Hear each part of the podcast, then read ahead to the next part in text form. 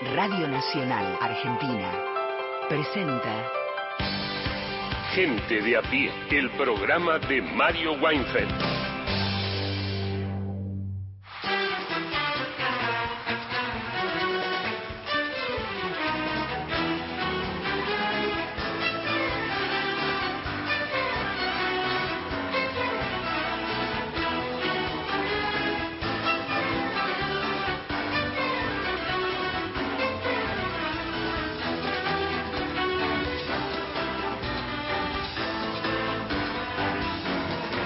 Bienvenidas, bienvenidos a Gente de a pie. Vamos a estar con ustedes hasta las 5 de la tarde por AM870, por Radio Nacional Folclórica. Más de 20 emisoras de todo el país que forman parte de la cadena de Nacional con el equipazo de Mario Weinfeld, que ya empieza en unos minutitos nomás a contarnos de qué tratará el programa de hoy. Antes de eso, la invitación para ustedes a que se comuniquen. Hoy y mañana no piden sus canciones, o si las piden no las vamos a anotar, así que nos pueden comentar lo que quieran hacer, sugerencias, opiniones, todo lo recibimos al 0810 2220870, ahí nos llaman y nos graban un mensaje de hasta 30 segundos, si no, a través del WhatsApp pueden escribir o grabar un mensaje más o menos que ronde los 30 segundos, 11 3 870 74 85. Martín Rodríguez, ¿cómo le va? A mí me va muy bien. Estoy vendiendo dólares. y Ah, qué bueno. en pala. Lo hace a domicilio, lo No, sé.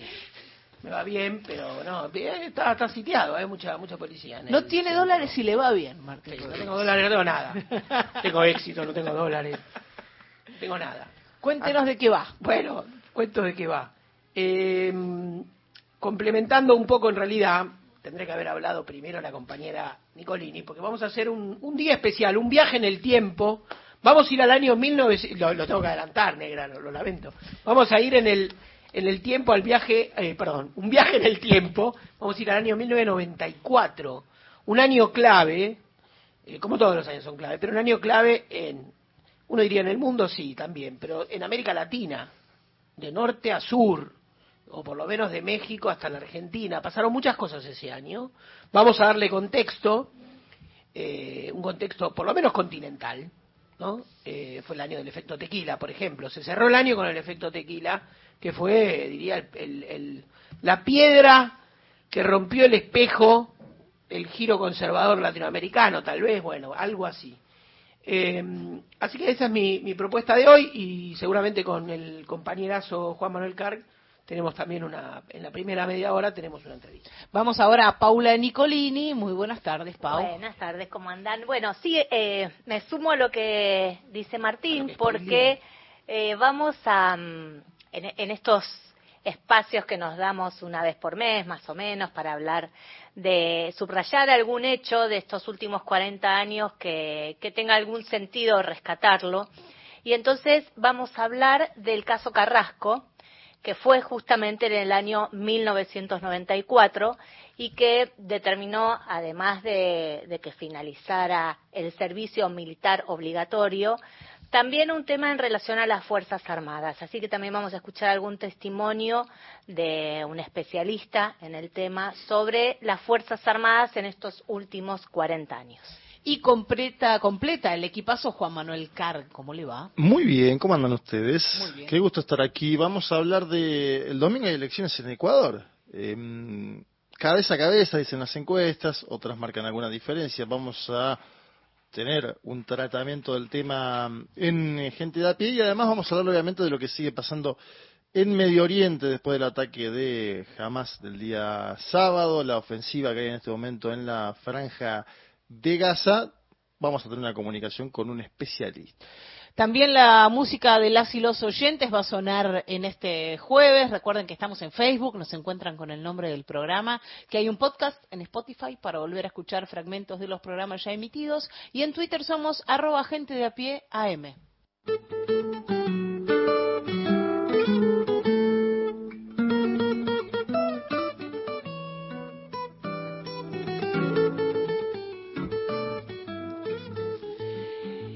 Y esa comunicación de la que hablaba Juan Manuel Carg tiene que ver con el conflicto Israel-Hamas. Está en comunicación con nosotras y nosotros, Ezequiel Coppel. Muy buenas tardes. Acá te saludamos con Juan Manuel Carg, con Martín Rodríguez. ¿Cómo estás? ¿Qué tal? ¿Cómo andan? ¿Qué tal, Martín? ¿Qué tal, Juan? Bien. Eh, ¿Qué tal ese? Un abrazo primero y te venimos leyendo, tenés eh, un, tratamiento muy concreto del tema, sacaste libros, estás eh, especializado. Obviamente, queremos un primer pantallazo de lo que fue la sorpresa del ataque del día sábado, ¿no? Algo que al menos eh, no se esperaba, o, o, bueno, hay especulaciones, ¿no? Si se esperaba, si no se esperaba, si Egipto tuvo información y se la pasó al gobierno de Netanyahu. Me interesaría una primera impresión tuya sobre eso, la, la, la sorpresa del sábado y, y, y, cómo cambia el escenario. Bueno, yo creo que, que, lo dije ya un par de veces, para mí esto constituye la mayor fecha de seguridad de toda la historia del Estado de Israel. Uh -huh. Mucho se dice de que el primer ministro, se, se repite, sigue repitiendo que el primer ministro israelí lo que puede haber hecho es haber dejado que eso acontezca para, bueno, iniciar una guerra a mí eso me parece por lo menos apresurado y sin ningún tipo de pruebas. Claro. Porque, porque además es, a ver, pongámoslo en contexto con números para entenderlo. Murieron más de 1.200 israelíes, es decir, el mismo número de todos los israelíes caídos en la segunda intifada en los cinco años. Es decir, no entendería por qué, cómo, cómo iría a beneficiar eh, eh, la figura de Netanyahu. Porque ahora, por ejemplo, vemos a la Israelía pues cohesionada, decirse de tomar venganza, de iniciar una guerra en Gaza, por todo lo que pasó el sábado. Pero bueno, cuando el fuego se, apa se apague, la sociedad israelí va a buscar un responsable. Y además, conociendo un poco la política israelí, me animo a decir que no debe haber gobierno en el mundo que, que hable más con los periodistas de los temas de inteligencia. Así que me parece casi completamente descabellado que el primer ministro lo sabía y lo dejó pasar. Sí hay una información que uh -huh. remite algo a lo que pasó hace 50 años en la guerra de Yom Kippur, cuando Egipto y Siria tomaron por sorpresa a Israel, y en ese momento el monarca jordano avisó al, primer ministro israelí de que hubo un aviso de Egipto de movimientos sospechosos claro. en Gaza, pero nadie hizo nada. ¿Qué pensás de esta eh, conformación de un uh, gobierno de unidad? Le pongo comillas porque también me interesa eh, ver si eso es así, ¿no? Hay un líder de la oposición que, que no está en ese gobierno de unidad, pero estos movimientos en el gabinete de Netanyahu dicen todos antes de ordenar, o al menos no una invasión, si un, un, un accionar fuerte en Gaza, ¿no? Sí, sí. A ver, Israel siempre, casi siempre, sacando, me parece, la guerra del 2006 y la segunda guerra del Líbano, siempre hace un gobierno de nacional para ir a una guerra. Uh -huh. Es como una preparación, es como un aviso. Hace dos cosas Israel cuando va a una guerra. Llama a sus reservistas claro. con la enorme capacidad de movilización que tiene reservistas. Israel movilizó cerca de 350.000 reservistas soldados en el transcurso de tres días. No sé si otro país, sacando Estados Unidos o China, que puede hacer algo así. Hacer la cantidad de reservistas tan, tan rápida, juntarla. Y eso son casi siempre, para los que seguimos el, conflicto, seguimos a Israel, es siempre un aviso de que nos va a marcar que se viene el fuego. Una, ¿qué haces, Cece? ¿Cómo estás? ¿Cómo andás, ah, Pato? Bien, nos conocemos y nos saludamos como... Está bien, como con, es, con los códigos. Con, claro, en confianza. Para los que no saben, Pato es como me llaman familiarmente y Ezequiel es un amigo de hace muchos años. Yo pensaba, el otro día eh, salió justo la entrevista en Nuso, que, te, que se publicó, eh, una entrevista que te habían hecho previo, obviamente, a eh, esta, esta acción, ¿no? A, a, los hechos del sábado. Y ahí vos hablabas, re, re, retomabas un poco lo que habían sido los, si no me equivoco, los acuerdos de Oslo, es decir, esos primeros años 90 con la imagen ¿no? de Rabin y de Simón Pérez y de, y de Yasser Arafat, que un poco como de las mejores imágenes que alumbraban aquellos años, también el fin de la apartheid en Sudáfrica, sí. daban cuenta de una especie de clima, por lo menos en, en un clima de, de, de, reconstrucción, un clima de, de reconciliación de, polos en el mundo, ¿no? Eran, era, era eso lo que se vaticinaba y finalmente de eso no quedó nada. No. Para la existencia, ¿no? La solución que vos, de la que vos hablás, que es la, la coexistencia de dos estados. ¿Cuánto crees, yo sé que la pregunta es malísima porque es demasiado proyectiva, pero ¿cuánto crees que se retrocedió desde el sábado a hoy para eh, la, la que todos consideramos única solución posible, que es la coexistencia de dos estados. Es una buena pregunta. Eh, yo creo que en este momento vemos todo oscuro y decimos, no, bueno, después de esto no hay ninguna posibilidad de ningún tipo de paz.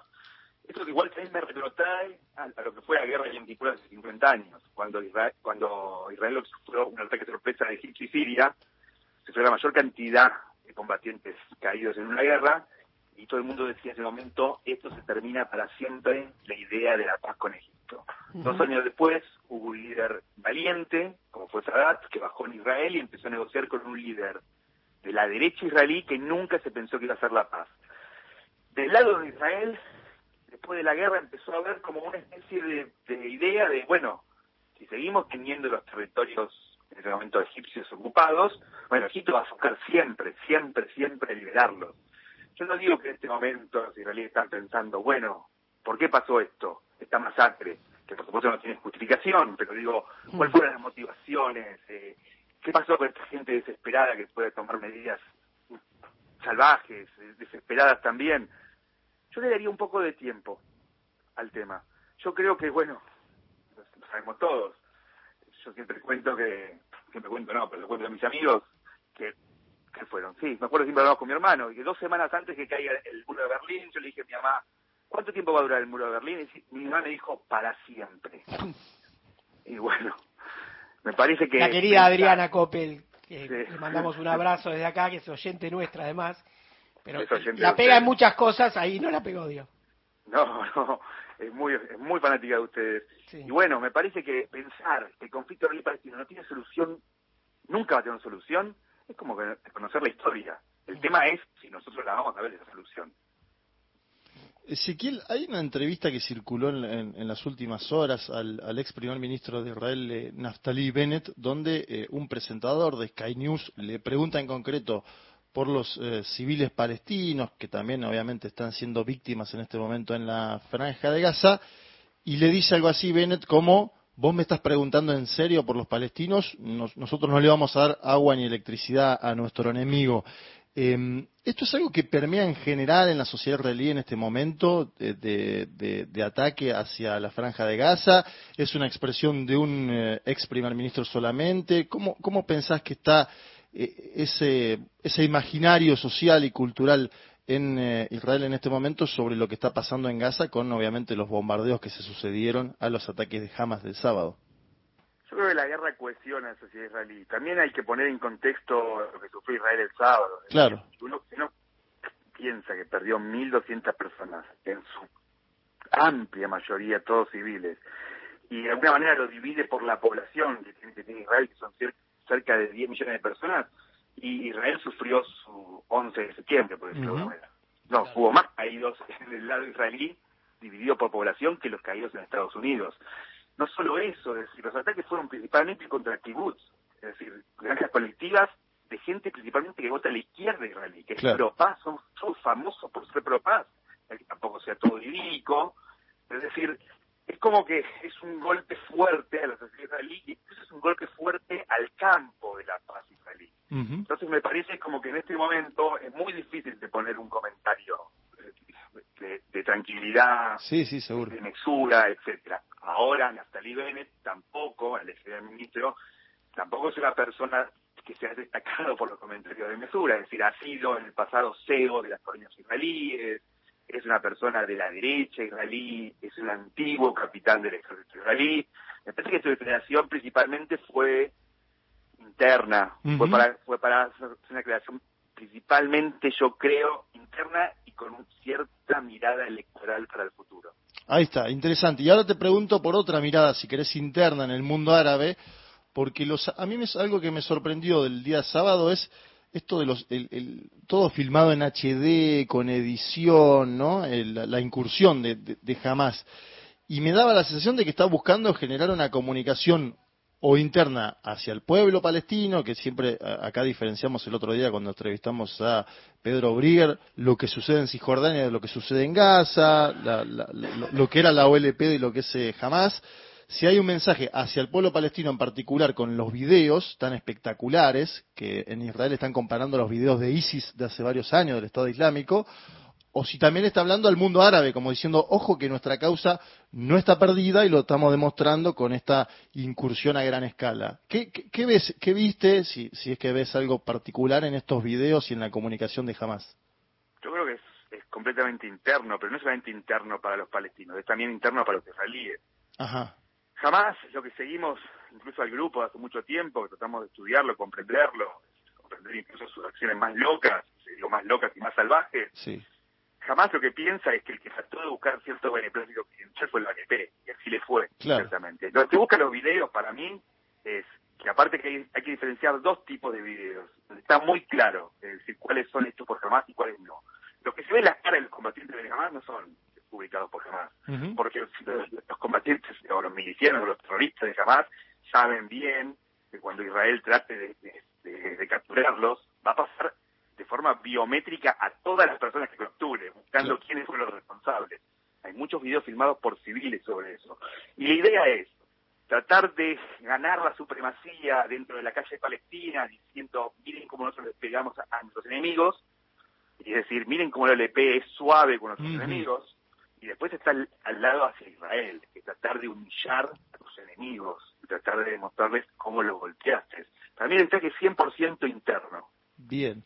Y ahora te pregunto sobre la política exterior, vinculada obviamente al ataque de Hamas del día sábado y a lo que pasó posteriormente en la Franja de Gaza. En Estados Unidos vemos una posición, si querés, casi unánime de los dos partidos apoyando a Netanyahu. Algunos hablan de que le dan un cheque en blanco. Bueno, estas son interpretaciones. Pero yo veo en Europa, en la Unión Europea, más discusión, ¿no? Escuché al, representante de la Unión Europea para Asuntos Exteriores, que es un, español, Josep Borrell, decir, sí, tiene derecho a defenderse el gobierno de Netanyahu, pero tiene que ser de acuerdo al derecho internacional. ¿Vos ves esa doble, no doble vara, sino esa doble interpretación sobre lo que puede hacer o no el gobierno de Benjamín Netanyahu? Yo creo que las declaraciones de Estados Unidos son las públicas y, las, y las privadas. Yo creo que públicamente Estados Unidos está diciendo Israel es nuestro principal aliado en toda la región. Pero yo creo que de forma privada, ya más o menos hubo leaks, hubo filtraciones. Joe Biden le dijo, nosotros te apoyamos con toda, es decir, con, todo nuestro poder, es decir, principalmente el principal apoyo cuál es de Estados Unidos. A mí, sinceramente, va a ser, si Israel entra en una guerra y entra en una guerra en, muchos frentes a la vez, es el represamiento de armas. Claro. Es realmente, lo, realmente el verdadero apoyo importante en este momento, incluso para reaprovisionar el escudo antimisiles en el caso de, que haya una ofensiva, tanto en el sur por Hamas como en el norte de, de Hezbollah.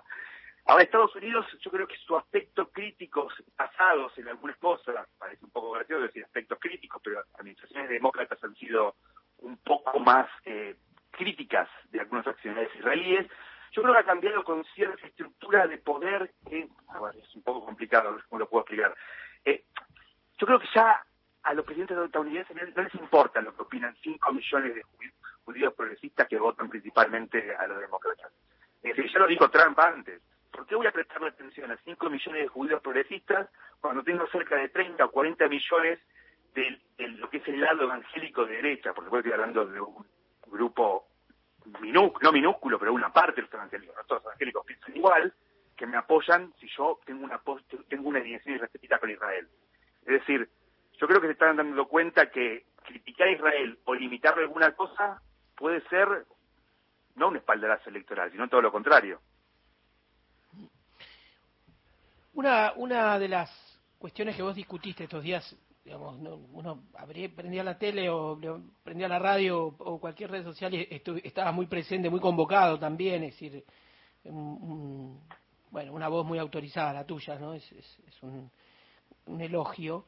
Em, y una de las cosas que vos discutís es la, la idea de que esto no, no constituye un conflicto religioso, ¿no? Sí, para mí no es un conflicto que esto es un conflicto, digamos, de tipo territorial, aun cuando, eh, digamos, un mundo, incluso acá en la región, ¿no? Donde hay no sé cómo llamarla, disidencias o cierta, ¿no? Digo, la discusión entre Bolivia y Chile sobre la salida al mar, obviamente el enclave mm. colonial británico en las Islas Malvinas, caso argentino, en fin, hay, algunas cuestiones que se que siempre fueron, digamos, de tipo territorial, ¿no?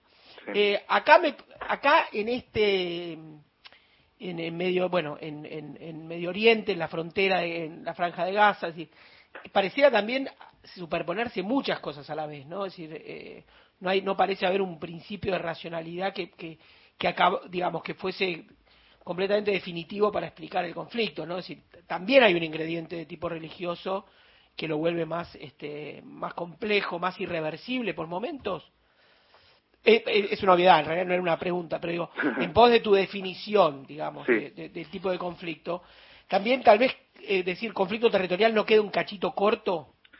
Lo que pasa que, a ver, sacar la religión de una zona que es, o de la región que es, es la cuna de las religiones monoteístas, sería un atrevimiento muy grande de mi parte. Ver, yo creo que es una trampa pensar que es un conflicto religioso. Primero porque los judíos y los musulmanes han tenido convivencia durante muchísimo tiempo. Es decir, no muchísimo tiempo, han tenido convivencia toda la historia. Han tenido idas y vueltas. Pero decir, por ejemplo, la gente tiende a olvidar que a principios del siglo XX Bagdad estaba habitada por 30% de judíos. Es decir, el tercio, el tercio de la población de Bagdad eran judíos. Es decir, decir que es un conflicto religioso es decir que no pueden convivir judíos y, y musulmanes. Y yo creo que también hay una trampa con eso, que está motorizada de los dos lados. Si es un conflicto religioso, no hablemos, no hablemos nada. Porque decir, yo tengo mi verdad, vos tenés tu verdad, y vamos a una guerra, una guerra religiosa. Me parece que eso de la guerra religiosa también tiene ciertas trampas, o no ciertas trampas, ciertas manipulaciones. Cuando vamos a una guerra religiosa, es una guerra todo nada, es casi una guerra de civilizaciones. Y yo no creo que sea una guerra de civilizaciones. Primero porque esta idea de la civilización judeo-cristiana, bueno, incluso la podemos discutir. Es decir, ¿en dónde está la civilización judía? ¿Está, cerca de la civilización judeo-cristiana? ¿Está más cerca de la zona de Medio Oriente? Me parece que se abren muchas aristas. Yo personalmente tampoco creo que es una guerra religiosa, a pesar de que algunas disputas territoriales son de lugares religiosos, como Al-Aqsa o el, Do- o el Domo de la Roca, porque yo creo que la solución sí es territorial. Ese es el tema. Y la solución no es, no se basa en que los judíos se conviertan al Islam o que los islámicos se conviertan al judaísmo, sino para mí la solución es división del territorio. Ah, bueno. Buenísimo, Seki. Eh, gracias por, por este espacio, por este, este ratito que te hiciste también. Estás muy demandado, pronto te, también te leeremos. Así que, bueno, te agradecemos de acá, Juan Manuel, Mariana Fossati y yo, y te mandamos un fuerte abrazo. No, muchas gracias a ustedes por invitarme. Charlábamos con Ezequiel Coppel aquí en Gente de a pie, autor de mm, los libros Medio Oriente, Lugar Común y La disputa por el control de Medio Oriente. Todos los contenidos de la radio en nuestra web, radionacional.com.ar. Podcast, entrevistas federales, archivo Héctor Larrea y más, mucho más. Encontrá lo mejor de las 50 emisoras de la radio pública en radionacional.com.ar. Gente de a pie. Hasta las 17. Somos la radio pública. Somos Nacional. La radio más argentina. Un recorrido por las noticias y la realidad de la calle. Gente de a pie. El programa de Mario Weinfeld. La música de las y los oyentes de Gente de a pie que comienza a sonar ahora mismo con el pedido de Alejandro de Flores contra todos los males de este mundo. Espineta Jade.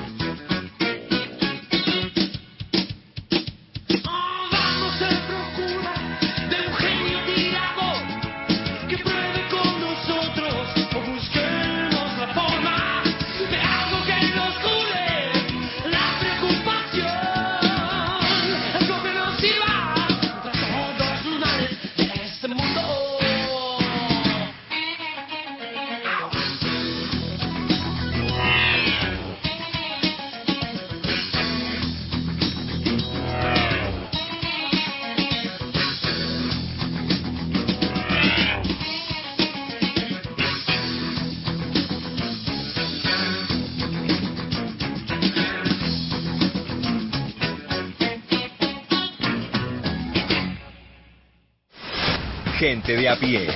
Hasta las 17.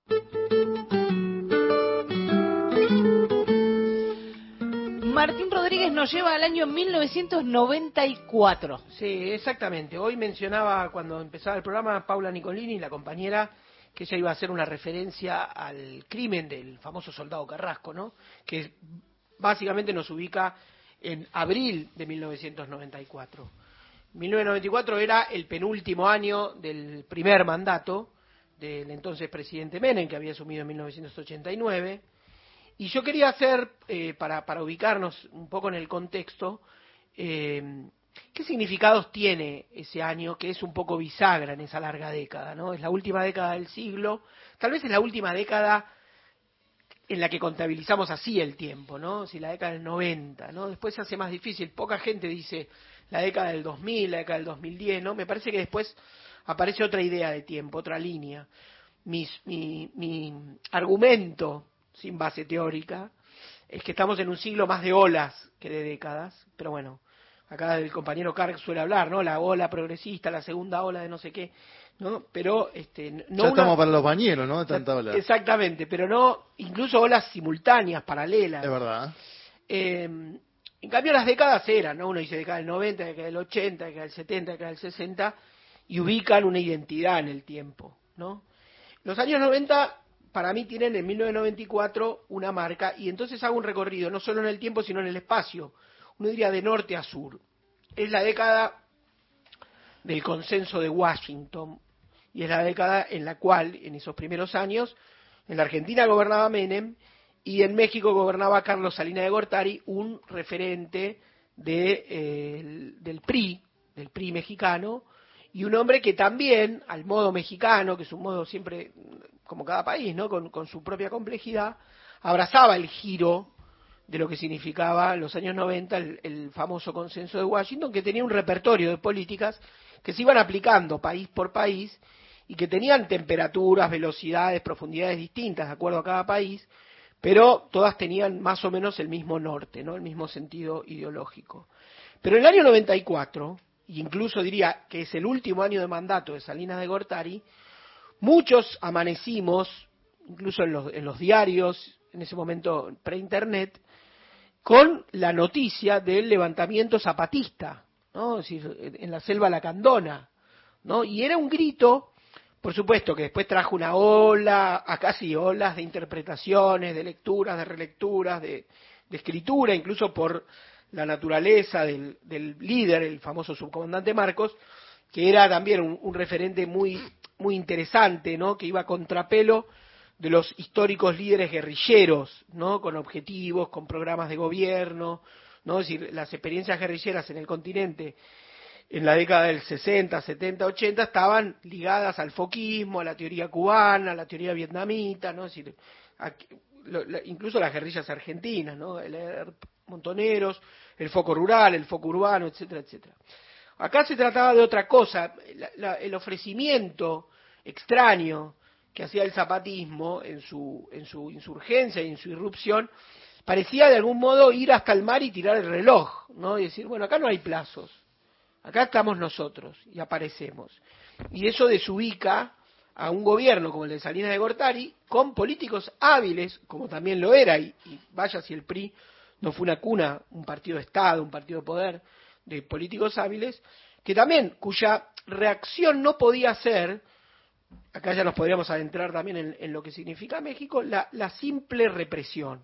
¿no? Es decir, inventan, tratan de crear una suerte de diálogo político, conversación política. Ese mismo año, es el crimen de Luis Colosio, un dirigente, un hombre en ese momento joven, había nacido en el año 50, eh, de un perfil, si se quiere, un poco tecnócrata, pero también de un perfil más humano para lo que era el PRI, y que era candidato opuesto en eh, un, un- un posible, uno de los candidatos de picada en punta, digamos, para la sucesión presidencial. La famosa corcholata, como dicen en Exacto. México. Si uno hiciera un paralelo rápido, diríamos que había algo de Colosio que eh, espejaba con la primera figura de Gustavo Vélez durante el gobierno de Menem, es decir, una figura que intentaba una versión más potable, con mayor acercamiento a la moderación, a la centroizquierda, al progresismo, a lo republicano, ¿no? Es decir, era, era proponía un discurso de eh,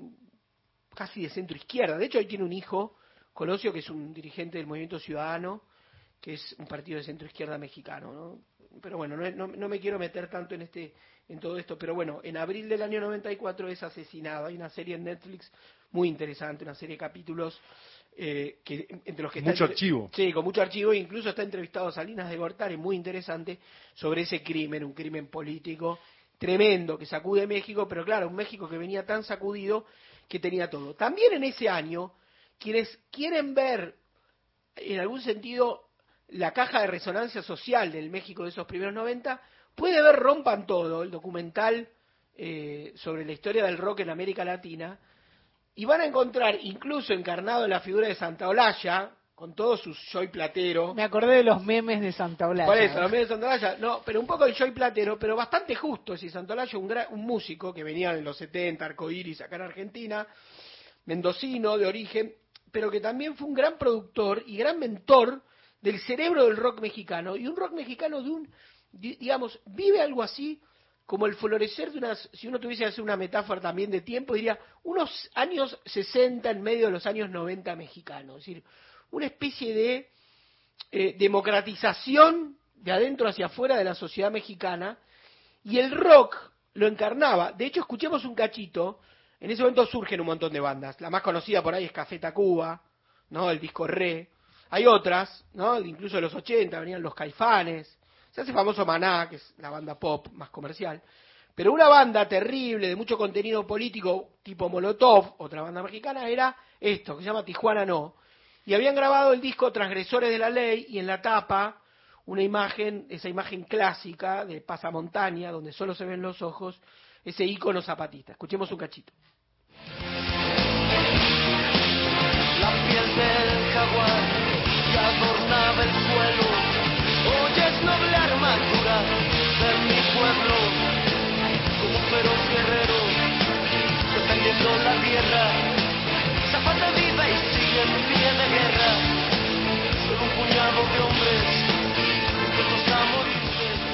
Bueno, así, ¿no? Letras recontra mega políticas, reivindicación de la tradición zapatista, insurgencia, acompañamiento, apoyo intelectual y de las izquierdas hacia la figura del subcomandante Marcos y hacia la figura, hacia el zapatismo. Eso le da una contención, ¿no? Si todo el mundo, Santo Biasati, Joaquín Sabina, si todo el mundo iba a visitar al subcomandante Marcos y a tener una entrevista con él. Galeano, Galeano, exacto. Toda la, toda la creme, digamos, del- de, la intelectualidad de izquierda de, América, de Hispanoamérica, diría en realidad, porque, aunque no es una. Bueno, pero también, ¿no? Digo, de- desde España hasta América Latina y de otros países también, de Francia. sí, hacía unos encuentros intercontinentales, me Exacto, acuerdo. exacto. Así le ponía. Bueno, eh, en ese fin de ese año 94 ocurre la- el traspaso de mando, gana Cedillo, es un hombre también del PRI, y se produce lo que se llama el efecto tequila. El efecto tequila, básicamente, que es fuga de capitales, hay una devaluación potente en México, hay un acompañamiento en ese momento en Estados Unidos, el presidente era Bill Clinton, y eh, se produce el derrame, y hay una fuga de capitales en toda América Latina. Y eso se vive en Argentina. Y en Argentina, en la Argentina del 94, era la Argentina donde ya habían pasado o empezaba a sentir que pasaba, ¿no? Como decía Mario Wildfield, se empieza a ir el, eh, los mejores momentos del alivio de la convertibilidad. Año 92, 93, bueno, 94, paridad cambiaria, uno a uno, inflación cero, control, digamos, del, del, de los precios de los alimentos, crecimiento incluso de la economía, tasa baja de desempleo, hasta el año, en el año 92 había un 7% de desempleo, y el año 94 pega un salto. Ya se siente alguna cosa y es el desempleo está en un 12. En Argentina el efecto tequila llega en el 95 porque el efecto tequila en sí ocurre en diciembre. Pero el año 94 comienza a haber corcoveos. Si uno repasa en el tiempo diría, es el año de la reforma constitucional del 94, es el año donde se votan los convencionales constituyentes, ya en el 93 había sido el Pacto de Olivos, costosísimo para los radicales que en, la votación de las, de las convencionales sacan, salen segunda fuerza muy abajo, ahí ya tienen un, un 19%, y irrumpe la tercera fuerza, por ejemplo la del Frepaso que saca un 13%. El beneficiario político de la Rúa, un político más bien conservador, radical, pero que se opone, y también es beneficiario de lo que se opone, porque uno de los condimentos fuertes de la reforma constitucional es la elección del jefe de gobierno, y él es el primer jefe de gobierno porteño elegido en las urnas. Hasta ese momento, lo digo para los jóvenes, el intendente porteño lo colocaba el presidente de la Argentina. En un momento, por ejemplo, Alfonsín puso a Suárez Lastra, después Aguier, Menem puso a Grosso, después Domínguez, que fue candidato y perdió, en fin, era una figura también, ¿no? Este, muy, no era solo decorativa porque era darle una oportunidad política a alguien con alguna proyección. La reforma constitucional luego, en abril, comienzan los, lo que eran las, la, la convención, y bueno, hay sobre eso este, mucha tela para cortar, ¿no? El rol. El rol de, de, las terceras fuerzas, Chacho Álvarez queriendo romper el núcleo de acuerdos básicos que habían firmado radicales y peronistas, ¿no? La colocación de la figura del jefe de gabinete, que finalmente no fue más que un coordinador, una especie de manager de la unidad de gobierno, porque tampoco tuvo un rol tan, tan, tan interesante. Pero bueno, fue de algún modo el, una deuda democrática que era tener una constitución moderna, que tiene sus, sus, sus bemoles, ¿no? Hoy está bastante discutida, pero creo que, tiene, que marca sus avances. El 6 de julio del 94, vamos a hablar del costo social de aquel modelo, se produce la marcha federal. Se congregan en Plaza de Mayo, habían marchado durante varios días y desde todo el país, las principales figuras de la resistencia sindical, ya con una connotación de tipo social, no era solo sindical. ¿Por qué? Porque, por ejemplo, también estaba ahí el perro Santillán, una especie de antecedente de líder piquetero, un hombre de la CCC, de la, de la corriente clasista y combativa. Vamos a ese audio, escuchemos un poquito lo que significaba 6 de julio del 94, Plaza de Mayo, 50.000 personas, marcha federal. Los que aquí estamos, dirigentes sindicales, que no somos representantes del sindicalismo empresarial, que no estamos subordinados a los grupos económicos o al gobierno, convocamos a que todos los dirigentes sindicales, delegados, activistas, comisiones internas, sindicatos, más allá de donde estén alineados, asumamos el desafío de organizar y garantizar el próximo 2 de agosto el paro nacional contra esta política de hambre y miseria. Venimos desde la Quiaca diciéndole que este pueblo no se atemoriza ante nada. Esta plaza, que según el presidente es un rejunte, es la expresión de la Argentina postergada, de la Argentina que él niega. Acá esta plaza no tiene dueño, el dueño es el pueblo. Les agradezco este recibimiento y mi reafirmación de seguir luchando hasta que caiga este plan, hasta que el caballo diga basta, hasta que el caballo se vaya, porque si no cambia se tiene que ir. Este comité confederal que es el pueblo, vamos a realizar el paro el día 2 de agosto con todo el poder y la fuerza que nos tenemos. Ya lo ve, y ya lo ve, espárame el que lo mira por Miren que lo mira por TV, seguro lo miró. Ese año, Menem era una gran máquina electoral, no olvidemos.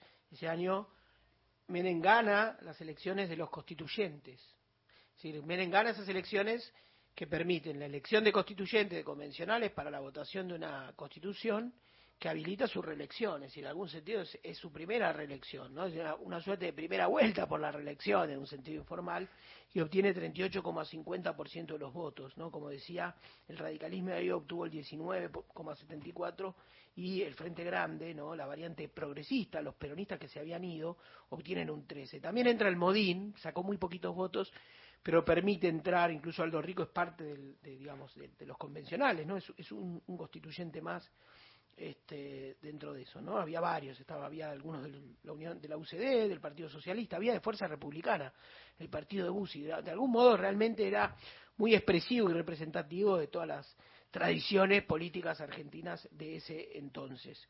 Lo que escuchamos en la marcha federal del 6 de julio del año 94 y se escucharon las voces del Tano de Genaro, dirigente de la CTA, de Perro Santillán, yo había nombrado, dirigente de la CCC, había que verlo entrar al perro eh, ahí. Era una especie de scrum de morochos, era, claro. una épica increíble, ¿no? Si vos le ponés en un video en ese momento música del Indio Solari en Los Redondos, era, digamos, era como un montaje completo. Y después el Hugo Moyano, también MTA, un sector de la CGT, ¿no? que lideraba Moyano y lideraba Juan Manuel Palacio, ¿no? Es decir, que estaban bien plantados contra Menem, ¿no? Es- Esto a veces hay que destacar los nombres. Cuando se ven las imágenes detrás de Genaro se lo ve a Saúl Ubaldini y a la derecha de Genaro eh, parada estaba Alicia Castro, por ejemplo, ¿no? Digo para para para referir lo que eran eh, y Aeronáutica en ese sí, momento. ella de aeronáutica y Ubaldini ya en el final de lo que había sido un, el dirigente que le plantó el primer palo nacional a la dictadura, ¿no? Un tipo este, muy valioso en la historia sindical argentina, aunque de un gremio muy chico. Tal vez era, yo creo que el gran sindicalista de la democracia, así lo digo al pasar, es Moyano, es Hugo Moyano, y de un gremio muy grande, que a la vez un gremio que en los años 90 y la, la transformación estructural de la Argentina no perjudicaba tanto, ¿no? Y eh, lo mismo que los, bueno, va- varios, varios gremios estaban ahí. Eh, el 18 de julio, o sea, 12 días después, voló la AMIA, explotó la AMIA, una acción de terrorismo, una acción de guerra, ¿no? En el centro de Buenos Aires. ¿No? Si, eh, imaginemos las cosas que pasaban en ese momento, ¿no? Si de una época, eh, yo recuerdo mucho el año 94 y empieza el 95 con eh, el- los efectos ya muy vigentes del efecto tequila, valga la redundancia, y Menem reelige, obtiene casi el 50% de los votos, casi el 50%. Guillermo Vilas había patentado que Menem, a Menem lo votaron porque no dijo lo que iba a hacer, supuestamente en el 89. Bueno, acá no solo dijo lo que iba a hacer, sino que lo votaron por lo que había hecho. ¿no? Y casi 50%, ¿no? En ese momento obtiene la segunda fuerza, es el Frepaso, con Bordón, uno de los peronistas disidentes del Pacto de Olivos, y en tercera fuerza salen los radicales con eh, también con Horacio Masachesi, gobernador de Río. Negro, también opositor al Pacto de Olivos. En ese momento crecen las figuras que se habían opuesto al Pacto de Olivos, pero no se, se divide la oposición, se mantiene dividida porque la creación de la alianza es posterior. Menem gana, tiene ya, diríamos, casi un, si no me equivoco, entre 16 y 18% la tasa de desempleo, y es un Menem, con esto cierro, también tocado por una cuestión de tipo personal. En marzo del año 95 muere, siempre hubo, tuvo un aura de, de rareza, finalmente su muerte en un accidente, su hijo, Carlos Menem Jr., alguien obviamente del, corazón más íntimo de la- del entonces presidente, y quienes lo frecuentaban, quienes formaban parte de ese gobierno, decían que ahí se apaga de algún modo, sobre todo diríamos la llama creativa que tenía Menem, que podemos discutirlo horas en muchos sentidos, pero nadie negaría su su audacia política. Menem era un audaz políticamente, como lo era Salinas de Gortari, es decir, para achicar el Estado, para transformar la Argentina no es con menos política, es con más política. ¿no? Menos Estado no es menos política. ¿no? En el caso de Menem era un habilidoso y un hombre muy representativo y muy popular. Tenía un carisma, tal vez uno de los grandes carismas que dio la democracia, más allá de los resultados sociales de, lo- de las políticas que impulsó. Esto fue el año 94, de norte a sur, México produce un efecto dominó a partir también de su crisis y se comienza a desangelar de algún modo el consenso de Washington. Martín Rodríguez nos llevó al año 1994. Temporada primavera. Nacional. Todos los climas. La radio pública. 12 de octubre, Día del Respeto a la Diversidad Cultural. Siglos después de la conquista de América, los derechos de los pueblos indígenas deben ser respetados. Mujeres que representamos cada una nuestra comunidad con diferentes costumbres de pueblos diferentes. Gertrudis Martínez. Integrante del tercer Malón de la Paz de Jujuy, que permanece en el Palacio de Tribunales en rechazo a la reforma de la Constitución Provincial. Es que siempre estamos al frente de la lucha. Los hermanos varones siempre dicen el respeto hacia la mujer. Ustedes son nuestra Warming. Estamos siempre adelante del respeto hacia la mujer, que lo tenemos los pueblos originarios. No vamos a dejar esta lucha hasta que caiga la reforma. Es la única manera que vamos a poder tener justicia por nuestros derechos, por nuestros hermanitos que fuimos reprimidos, perdieron los, los ojitos. Ese es nuestro dolor más grande, no hay reparación por el daño que él nos hizo al pueblo de Jujuy. que no hay nada que celebrar, no hay nada que llorar, habrá que luchar porque no hay 12 de octubre, Día de la Diversidad Cultural. Respeto ayer, hoy y siempre. Área de Géneros de Radio Nacional.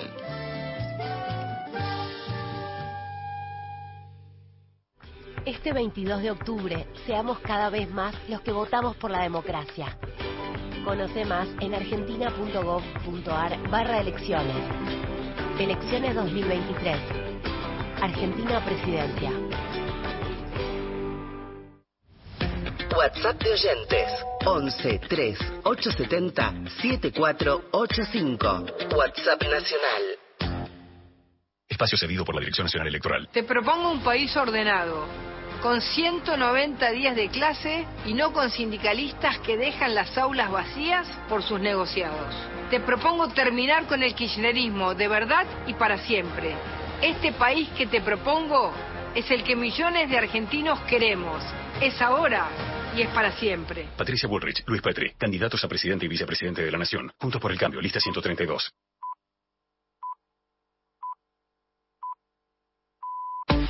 Más info en radionacional.com.ar. Tu verdad, tu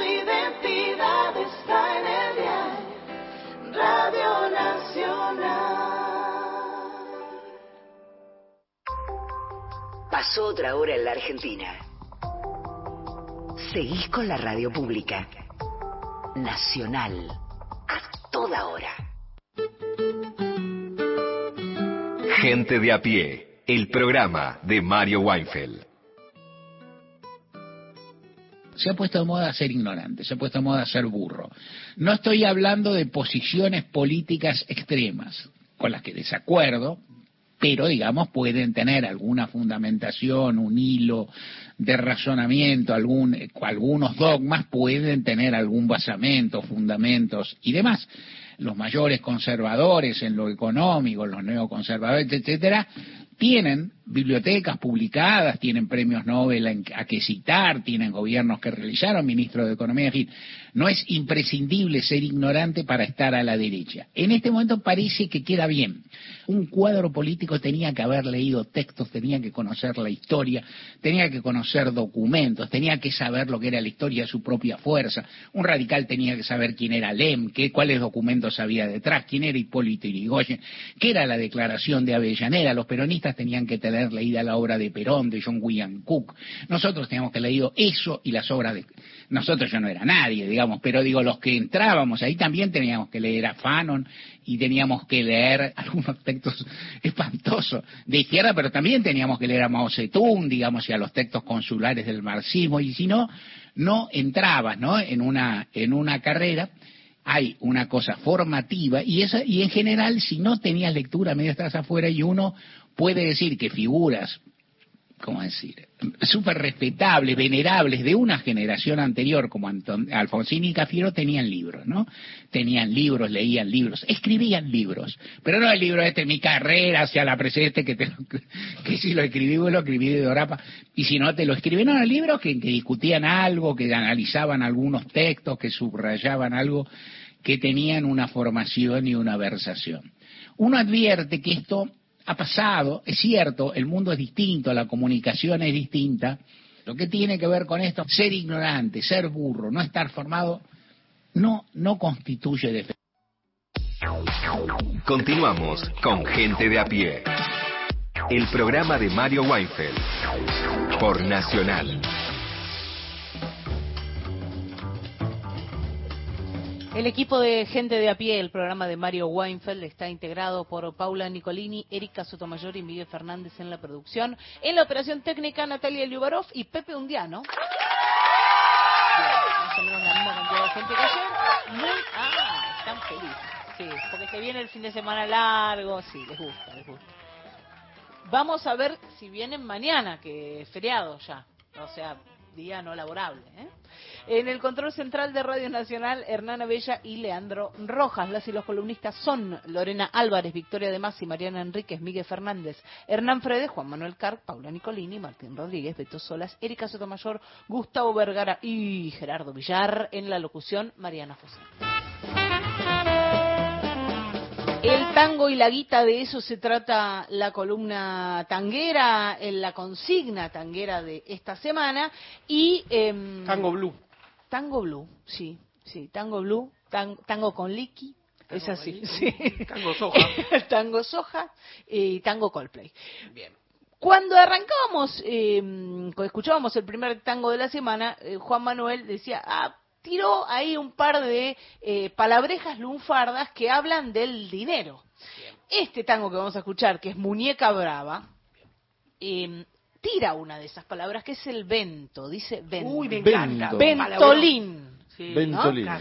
Supuestamente viene de el genovés, donde viento quiere decir dinero, en un, un dialecto genovés. Bueno, pero también, como esto de la etimología es como una cuestión de fe casi, a principios del siglo XX los viajes entre la Argentina y Europa se hacían en barco, por supuesto, y estos navegan más rápido, los barcos, si tienen viento a favor. Entonces se decía que hacía falta vento, viento para viajar. Ahí tenemos dos teorías, una que es el vento, la plata para viajar y el viento para que se mueva el barco, y la otra habla de que en genovés, en un dialecto genovés, viento significa dinero, pero también están guita, mosca, mosqueta, teca, menega, billulla, tarasca, tela, torta, filo, vento, torbelo, la viva, La viva, me encanta. y viva eh, después, dijiste, ¿no? sí, hay otra que es eh,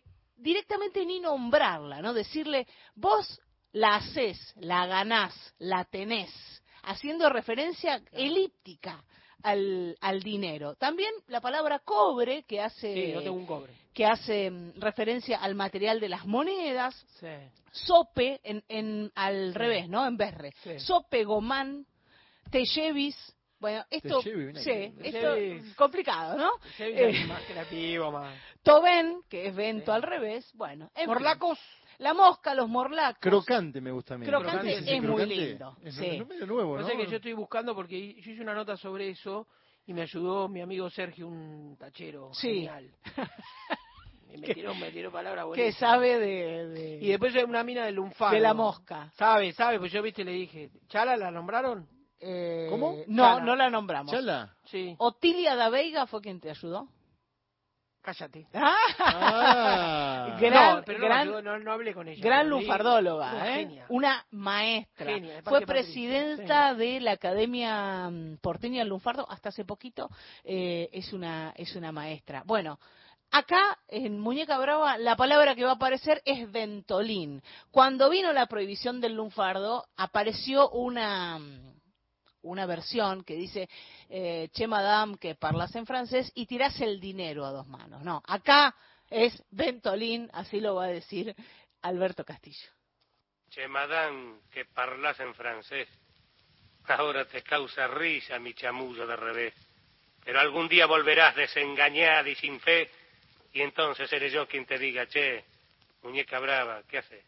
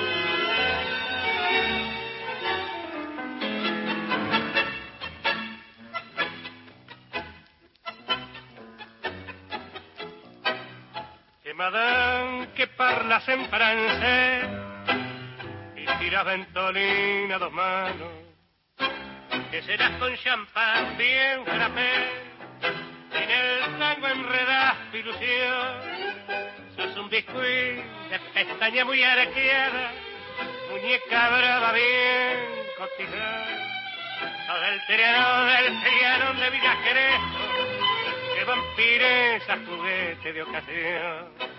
Tenés un gamba que te hace uso y 20 abriles que son diqueros y bien repleto tu monedero pa' patinarlo de norte a sur. Te baten todos muñeca brava porque a los giles María sin grupo a mí sos que no supo guardar un cacho de amor de juventud.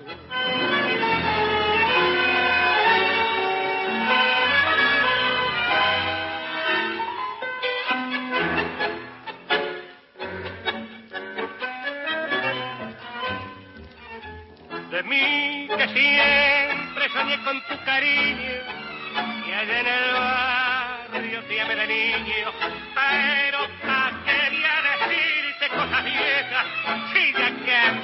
muñeca el corazón?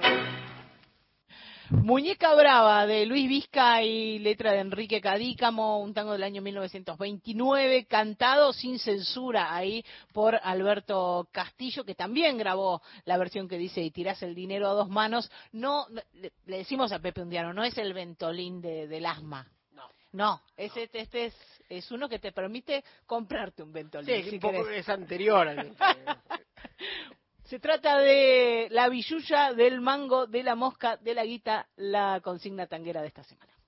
Espacio cedido por la Dirección Nacional Electoral. En Buenos Aires, Paula Alfano, senadora. Tercera sección electoral. Miriam Bregman, presidenta. Nicolás del Caño, vice. Frente de izquierda, lista 136. Encontrá los podcasts de la radio en nuestra web, radionacional.com.ar. Un programa con agenda propia. Gente de a pie. El programa de Mario Weinfeld.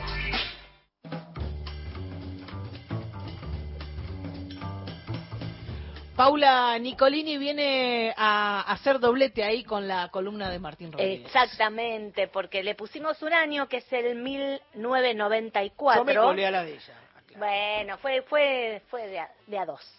Y, mm, pero yo voy a subrayar eh, el tema del asesinato de Omar Carrasco y el fin del servicio militar obligatorio, también como un pretexto en realidad, porque en estos días de negacionismo extremo, eh, me pareció que estaba piola hablar un poquito de esto y hablar un- del recorrido de qué nos estaba pasando en nuestro vínculo con las Fuerzas Armadas eh, en estos últimos 40 años. Obviamente esto es un exceso lo que estoy diciendo porque vamos a escuchar eh, el, el testimonio de un especialista del CELS eh, hablando sobre las Fuerzas Armadas eh, y él hizo todo lo posible y le agradecemos.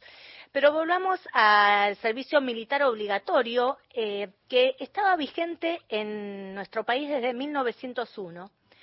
El presidente era Julio Argentino Roca y la iniciativa fue del ministro de Guerra Pablo Richeri. Después, en el, hacia la década del 70, avanzada del 70, el, servicio militar obligatorio tomó otro, este, otro sentido y, y también un modo diferente de vivirlo, quizás este, porque atravesó la radio el modo de saber los pibes si les tocaba o no les tocaba el servicio militar. Así que escuchemos qué pasaba cada 31 de mayo por Radio Nacional, nuestra radio, se hacía el sorteo para el servicio militar. Sorteo 9, 1, 4. Hasta la mano. Marina, los dos juntos, ¿eh? intendente. ¿Te causa gracia, pelotudo? Si estábamos en combate, por este tagarna que se durmió, moría toda la compañía. La compañía debió avivar a este tagarna. Pero como no lo hizo, ahora va a bailar. Esta es una licencia que me tomé, obviamente, porque eh, recordaba este el tema del sorteo, obviamente, amigos, novios, mi hermano, que, que es clase 1975 y fue la última que fue a sorteo en el año 1993. Y lo que escuchábamos recién, el Tagarna, eh, era un fragmento de la película Bajo Bandera. Todos pretextos para llegar, sí, a, a lo que fue la desaparición de Omar Carrasco. El 3 de marzo de 1994, Omar llegó al cuartel del Grupo de Artillería 161 de Zapala. Él vivía en Cutralcó, tenía 18 años, trabajaba de albanil y tenía ganas de hacer el servicio militar. A la mamá no le gustaba nada, pero él no solo pensó en hacer el servicio militar, sino también en eh, la posibilidad de continuar con la carrera en alguna de las fuerzas.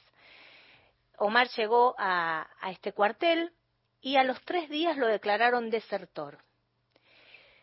Pasaron dos semanas, el pibe no volvía a su casa y entonces Sebastiana Barrera y Francisco Carrasco denunciaron la desaparición de su hijo. Un mes después, el 6 de abril de 1994, apareció su cuerpo dentro del cuartel. Había pasado todo ese tiempo, la ropa que llevaba estaba recién planchada, eso fue un dato fundamental, y se sabe que murió producto de los bailes que eran tan habituales en la colimba. Hice un pequeño clip eh, con voces de Rodolfo Correa Belisle, que era el ex capitán del ejército y abogado.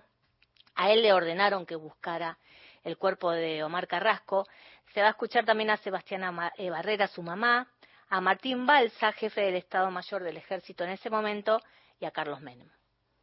El 6 de abril, el cuerpo de, de Carrasco aparece dentro del cuartel, en el Cerro eh, Gaucho. Y el rastrillaje me lo ordenan a mí. Y ahí encontramos al soldado Carrasco, dentro del cuartel, y un lugar que días antes habíamos estado ahí y no estaba. O sea, en definitiva, me pusieron al soldado Carrasco. El, el encubrimiento de Carrasco empieza en el minuto cero. Que ellos investiguen para que caigan los malhechores y todos los encubridores, lo que quiero yo. Ahora sí me siento más tranquila porque está el cuerpo de él acá en este lugar. ¿Y a Carrasco quién lo mató? ¿Los golpes o la mala praxis de una atención que no se la dieron? Porque si fue un neumotoras, un neumotoras, hoy en un hospital no se muere nadie. Lo que sí se puede confirmar que todo el hospital estuvo adulterado, que toda la documentación estuvo adulterada y que los responsables no fueron puestos a disposición de la justicia. Iniciativa de la Junta de Derechos Humanos de Neuquén y Padres de Soldados, una nueva marcha del silencio se realizó en Zapala. La manifestación se repetirá todos los martes hasta que se esclarezca el crimen del soldado. Mientras tanto, la investigación continúa, seguida atentamente por los padres de Carrasco. El pueblo de Zapala los acompaña. Se trata de un caso inédito, de un caso doloroso y aberrante. Un delito aberrante cometido en una unidad militar. Que hay personal militar comprometido. Y por ello siento vergüenza ajena. He dado las directivas pertinentes para que lo más rápido posible se elimine el servicio militar obligatorio y pongamos en vigencia Fuerzas Armadas totalmente profesionalizadas. Bueno, eso se concretó, lo que anunciaba recién Carlos Menem, el 31 de agosto de 1994.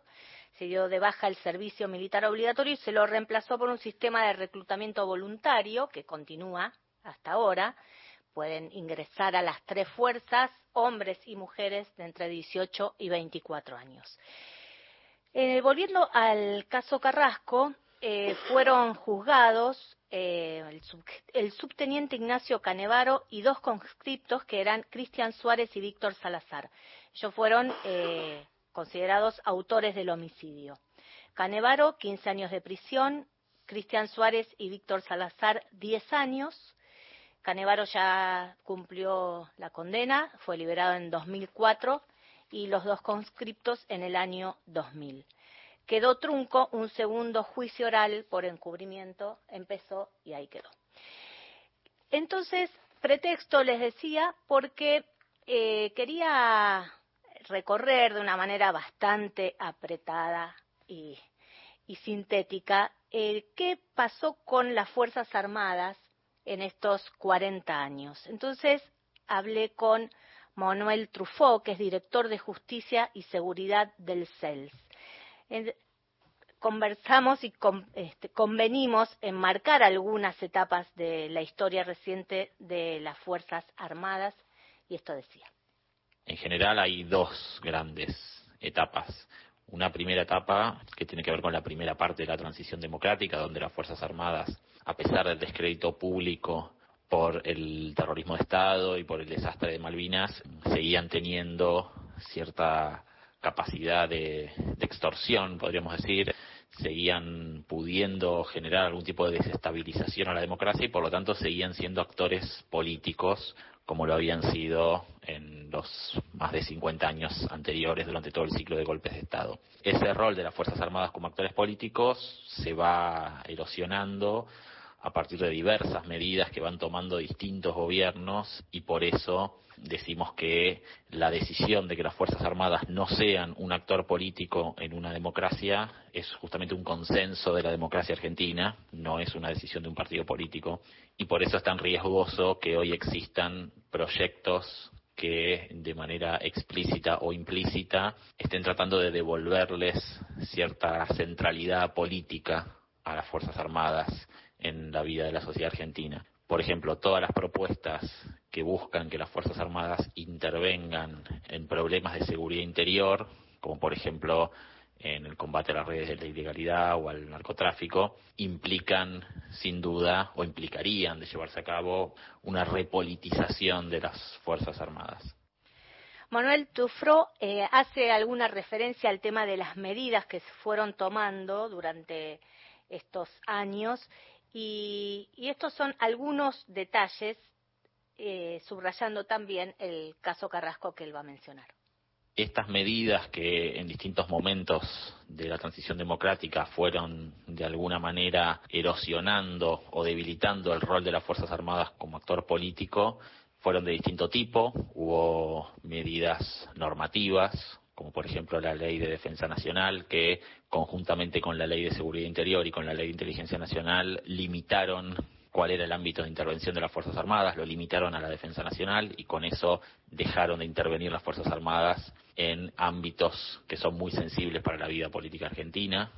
Hubo medidas también de corte presupuestario, varios gobiernos fueron hicieron recortes presupuestarios que también terminaron debilitando a las Fuerzas Armadas como actores políticos. Y en ese marco la eliminación del servicio militar obligatorio, si bien se da como una respuesta política a, un hecho trágico, a un asesinato, digamos, también se puede inscribir en esa línea de medidas porque el servicio militar obligatorio, con lo que tenía de, eh, de régimen de disciplinamiento físico y moral, a través del, del cual las Fuerzas Armadas seguían de alguna manera difundiendo sus valores al resto de la sociedad, al cortar eso, bueno, se corta también uno de los canales por los cuales las Fuerzas Armadas eh, justamente tenían cierta capacidad de, hacer circular eh, ideas y valores en la sociedad no militar.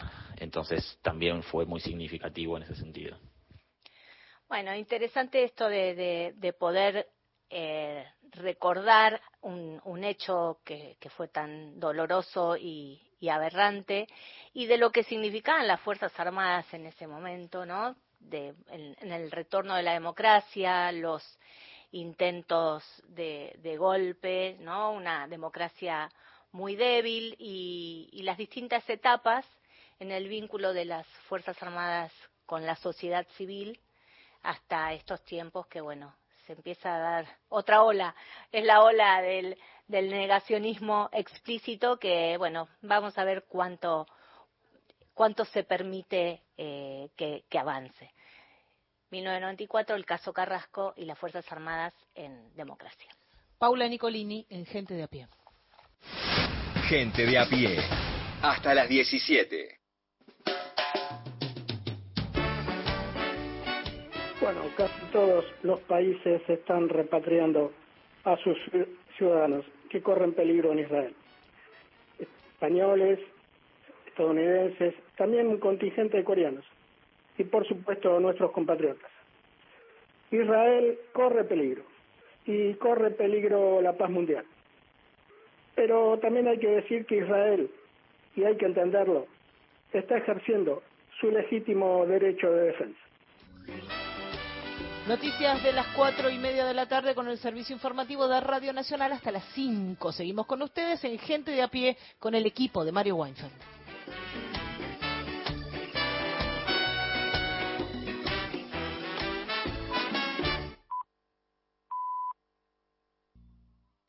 Gente de a pie, el programa de Mario Weinfeld. El grupo de notables dio su veredicto, eligió algunas canciones de las seleccionadas por la oyentada, entre ellas este pedido de Ana, Only You, por Los Plateros. Only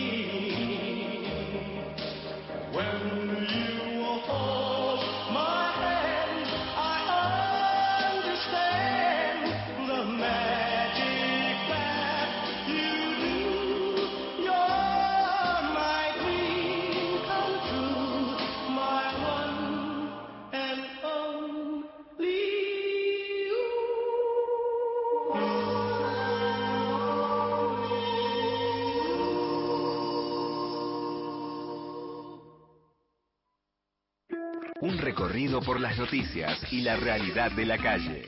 Gente de a pie. El programa de Mario Weinfeld.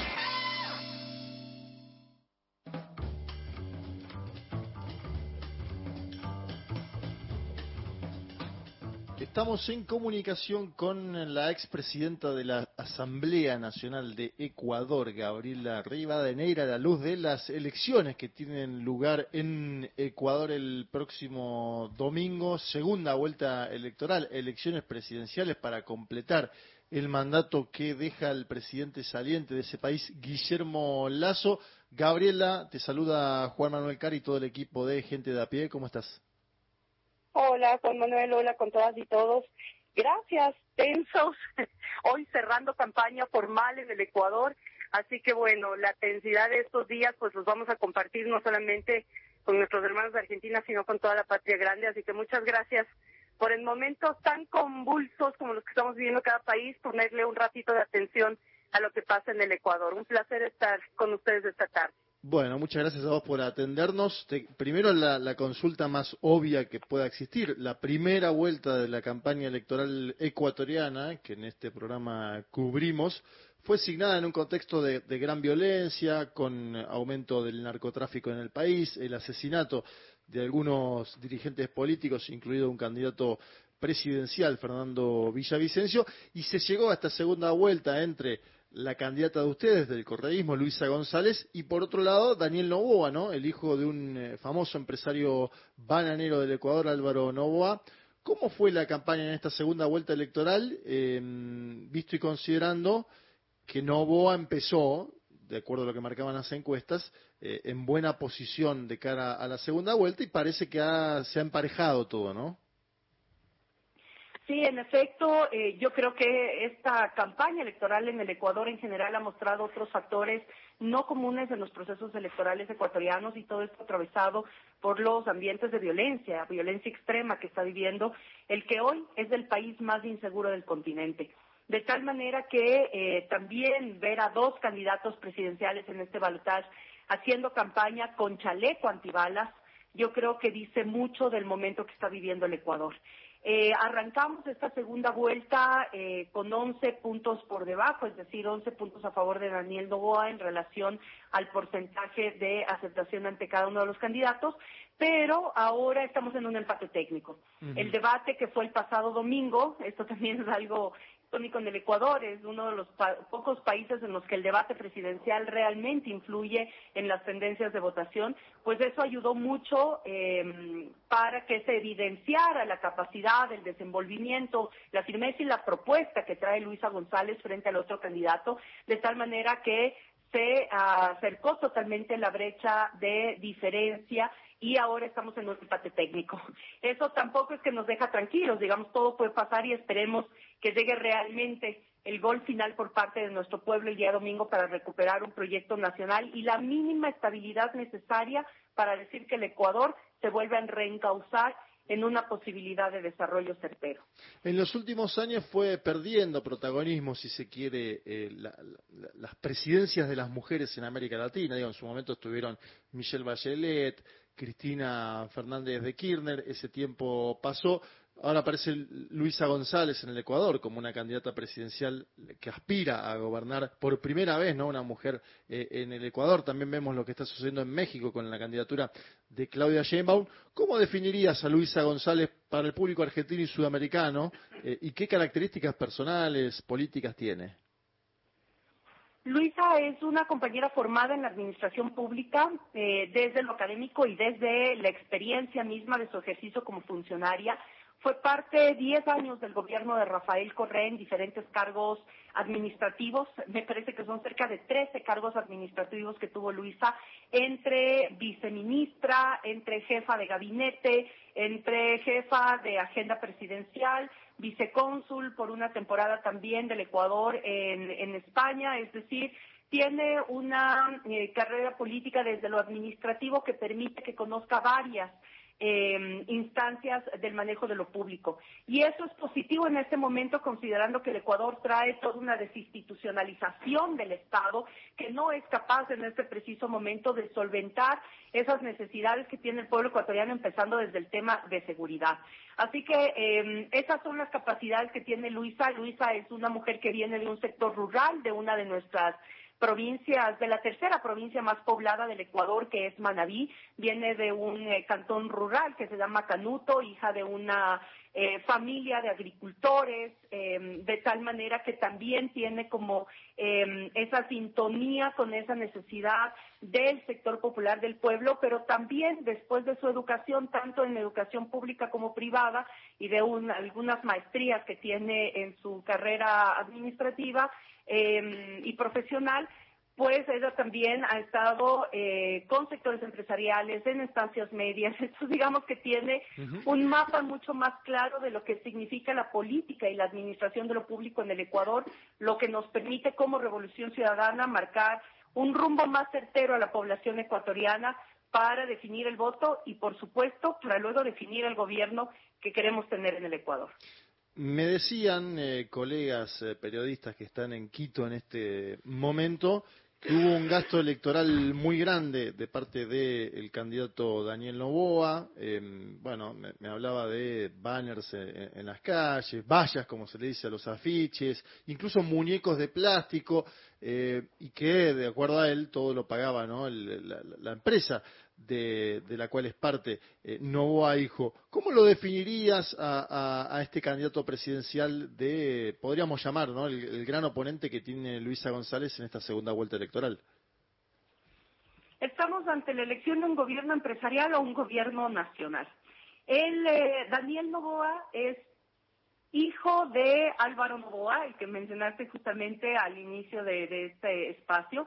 Álvaro Novoa fue con quien con el contendor de Rafael Correa en el 2006 cuando ganó la presidencia y empezó el proceso de la Revolución Ciudadana. Álvaro Novoa es un bananero, dueño además de algunas corporaciones empresariales y es uno de los hombres más ricos del Ecuador, pero además ha sido cinco veces presidencial. Entonces, Daniel Novoa le caracterizo como el hijo de quien no pudo llegar y que hoy está más cerca que- de hacerlo pero que no tiene ningún conocimiento en lo público, viene del sector privado, fue gerente de alguna de las empresas del consorcio Novis, eh, que es este consorcio familiar, y eh, bueno, eh, eh, en- estudió en universidades públicas, en, el- en el- en universidades privadas, perdón, en el exterior durante toda su carrera profesional, de tal manera que recién como que aterriza al Ecuador y a su realidad, y eso también eh, ha hecho que no tenga respuesta, no tenga una actitud de campaña frente a esas necesidades de los sectores populares y de las clases medias. Ahora, eso ha hecho que invierta mucho recurso, Ajá. no solamente en una campaña muy eh, eh, fuerte y una inversión fuerte en redes sociales, sino además en territorio. Esta familia se ha caracterizado siempre, es dueña de una empresa de avena que se llama Avena Quaker, que es muy tradicional en Ecuador, entonces reparten avena en todo el país y ahora están repartiendo eh, figuras de cartón de Daniel Novoa en todo el país, lo cual ha traído también comentarios muy caricaturescos, digamos, de la forma en la que se está haciendo la campaña. Y eso denota lo que significa este personaje. Un personaje puesto, un personaje de cartón, un personaje endeble, un eh, hijo de un candidato que nunca pudo ser y que ahora quiere ser a través de su hijo. Así que eso es lo que enfrentamos en el Ecuador de hoy.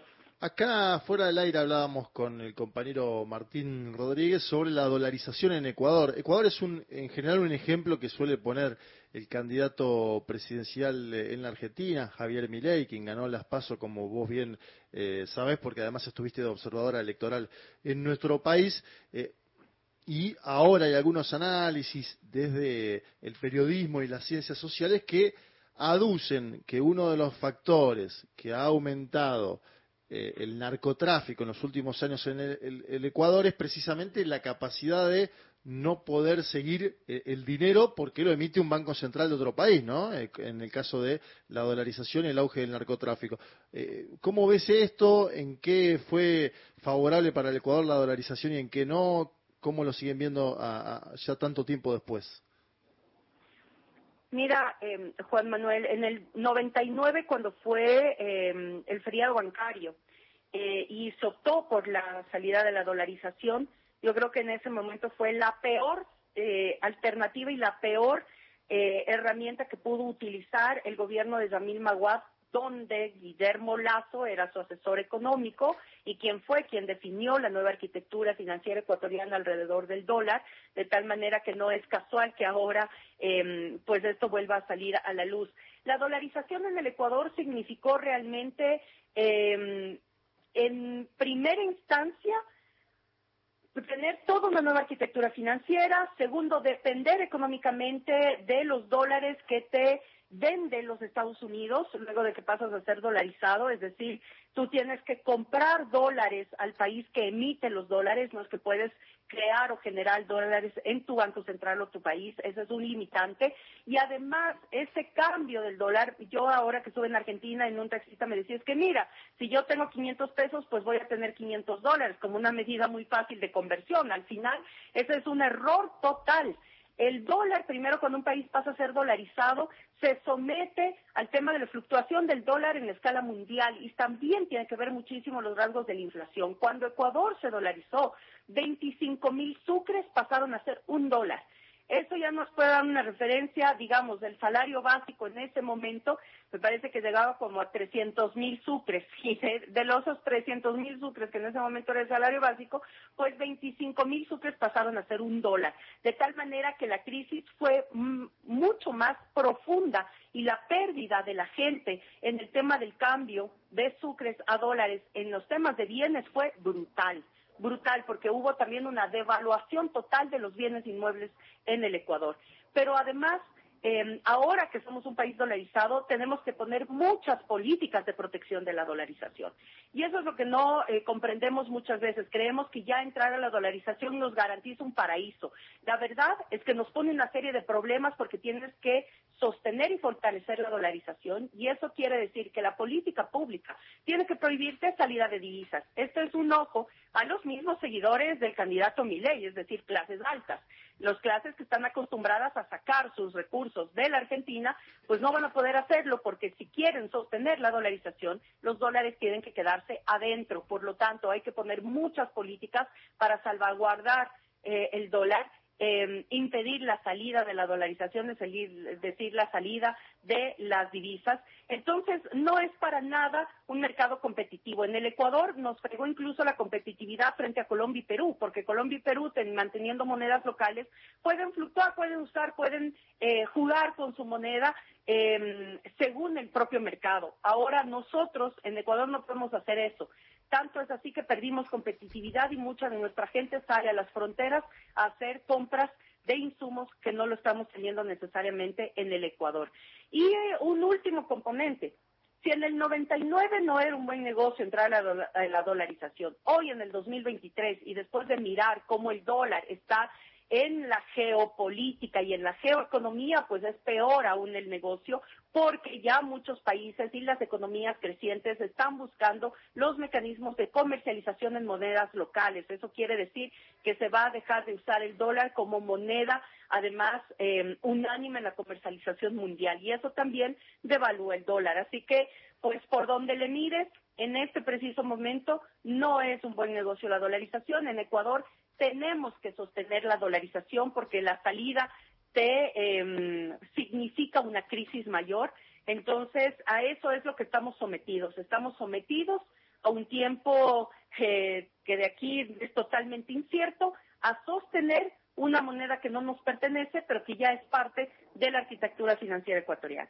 Gabriela, cuando hay elecciones hacen balances sobre lo que pasó. Eh, Guillermo Lazo podría haber sido candidato en esta elección presidencial y decidió no hacerlo, probablemente por la alta impopularidad que tiene en las eh, encuestas, eh, o al menos en lo que, marcan en, términos generales. En algún momento coqueteó con la posibilidad de candidatearse, lo podía haber hecho, ¿Qué balance estás haciendo vos, la fuerza política de estos años de Guillermo Lazo, un hombre que intentó mucho llegar a la presidencia del Ecuador, que se preparó en cierta forma para hacerlo, que disputó elecciones, que finalmente lo logró y que, bueno, hizo una performance También acorde ¿no? a los nuevos momentos de América Latina, eh, donde los gobiernos salen con una alta desaprobación, pero ¿cuál- ¿cuáles son las características peculiares que vos ves en eh, la presidencia de Guillermo Lazo, eh, este banquero ecuatoriano? Primero que demuestra que eh, nadie que venga de la lógica de oposición a lo público puede administrar lo público. Es decir, si no crees en lo público, lo terminas extermi- lo, lo exterminas. Y eso es lo que ha pasado prácticamente en este gobierno y en este corto periodo, porque estamos hablando de dos años y medio del ejercicio de gobierno de Guillermo Lazo. Segundo, hay características muy similares que soportan, digamos, a presidentes de este tipo en la región. Una son las élites económicas, dos, los medios de comunicación corporativistas y tres, la embajada de Norteamérica en nuestros países. Y lo digo porque en este caso, en el caso ecuatoriano, la embajada de los Estados Unidos junto con el Comando Sur han tenido un papel preponderante durante este gobierno de Guillermo Lazo. Hoy nuestras Islas Galápagos, que son patrimonio de la humanidad, tienen vuelos diarios militares eh, norteamericanos, que es considerada ahora una, un portaaviones natural de estos vuelos militares norteamericanos. Pero además tenemos ya nuevamente el retorno y la cooperación del Fondo Monetario Internacional, tenemos nuevamente militares norteamericanos en territorio ecuatoriano trabajando en tareas de inteligencia y por último, en esta campaña electoral frente al asesinato del candidato Fernando Villavicencio, le tienes al FBI apoyando las tareas de investigación de un crimen que debería estarlo haciendo directamente el Estado ecuatoriano con esa y bajo esa responsabilidad. Entonces te das cuenta prácticamente que tienes un soporte de estos clásicos soportes que vienen sosteniendo figuras que salen muy desprestigiados de la gestión pública. Ahora él ha dicho incluso que él pensaría hasta lanzarse a la reelección. Me encantaría verlo porque además en el 2025 vamos a una elección nueva de periodo ordinario y eh, pues él ha planteado algunas veces, especialmente cuando está en Estados Unidos, pues que él podría o pensaría lanzarse a la reelección. Me encantaría verlo primero porque yo creo que físicamente ya no tiene condiciones de asumir una candidatura y peor aún la condición de un país, y eso es lo que ha pasado factura también en estos dos años. Es el presidente que más veces ha salido del país para hacerse atender de la salud fuera del país. Eh, eh, de cualquier otro presidente en la historia de nuestro país. Así que, eh, bueno, eso es lo que significa Guillermo Lazo, realmente un banquero que jugó a ser presidente y que lo que ha hecho es prácticamente exterminar lo público y ante esto la tarea de quien tome la posta ahora en este proceso electoral que esperamos sea Luisa González de la Revolución Ciudadana, vamos a tener una tarea titánica para tratar de restaurar mínimamente el Estado para poder recomponer la gobernabilidad del Ecuador. Hablábamos con eh, Gabriela Rivadeneira, expresidenta de la Asamblea Nacional de Ecuador, directora del Instituto Ideal. Estaremos muy atentos, Gabriela, a lo que pase el día domingo. Te saludamos y éxitos. Muchas gracias y esperamos realmente que el domingo tengamos no solamente triunfo en Ecuador, sino un triunfo en toda la América y que podamos seguir construyendo integración. Y mucha fuerza también a la Argentina, pues vamos a compartir también el, la- el proceso electoral de esta primera vuelta electoral en Argentina, así que mucha fuerza también al pueblo argentino. Que nos acompañemos, pero sobre todo la fuerza, la solidaridad y la voluntad de, que- de seguir transformando nuestros pueblos. Abrazo fuerte a todas y todos. Gracias, Abrazo Juan grande. Gabriela. Chau, chau. Gente de a pie. Hasta las 17. Buenas tardes compañeros, muy buena entrevista. Yo creo que Israel, eh, a ver, acá jamás tiene un componente de odio, pero odio terrible y exterminador, como lo tenía Hitler respecto a los judíos. Así que yo creo que lo que tiene que hacer Israel es no actuar con odio, con la venganza, con el odio de la venganza, la venganza del odio. Bueno, sabrán lo que tengan, la táctica, la estrategia, pero no, no devolver odio por odio. Gracias, mi nombre es Ana. Ana nos escribe desde Chacabuco. Hola, queridas, queridos, gran programa el de hoy. Amargos días aquellos los de Carrasco. Triste desenlace, alto costo. Por si acaso, la memoria siempre. Gracias, equipazo. Una gran consigna, Mariano, una gran versión ¿no? del notable Alberto Castillo, del cual, el bueno de Julio Cortázar en la vuelta del día en 80 Mundo dijo algunas barbaridades que después, como buen hombre de bien que lo era el bueno de Julio, se arrepintió, ¿no? Bueno, se nombró el Ventolín, pero hay una partecita que no la nombra, ¿no? Y tenés llegó bien bacán. Esa no la canta, vaya a saber por qué designio. don Alberto. Igual memorable versión, ¿no? De este cantorazo. Gracias. Quedaron mensajes eh, que no hemos pasado al aire. Muchas gracias por comunicarse. Mañana hay revancha porque la radio es así. La semana que viene Juan Manuel Carg, la semana que viene Martín Rodríguez. Nos reencontramos. Así es. Y nos vamos con el pedido de Ana de Chacabuco, Mercedes Sosa cantando Siempre en ti.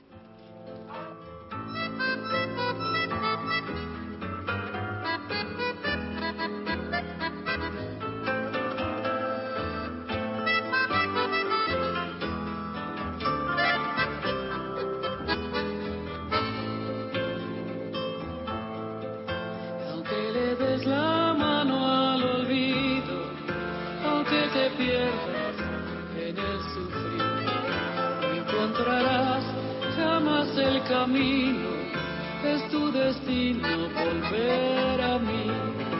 Ríos de lágrimas han corrido por esta pampa de soledad, dejando tu corazón herido como una piedra orillada.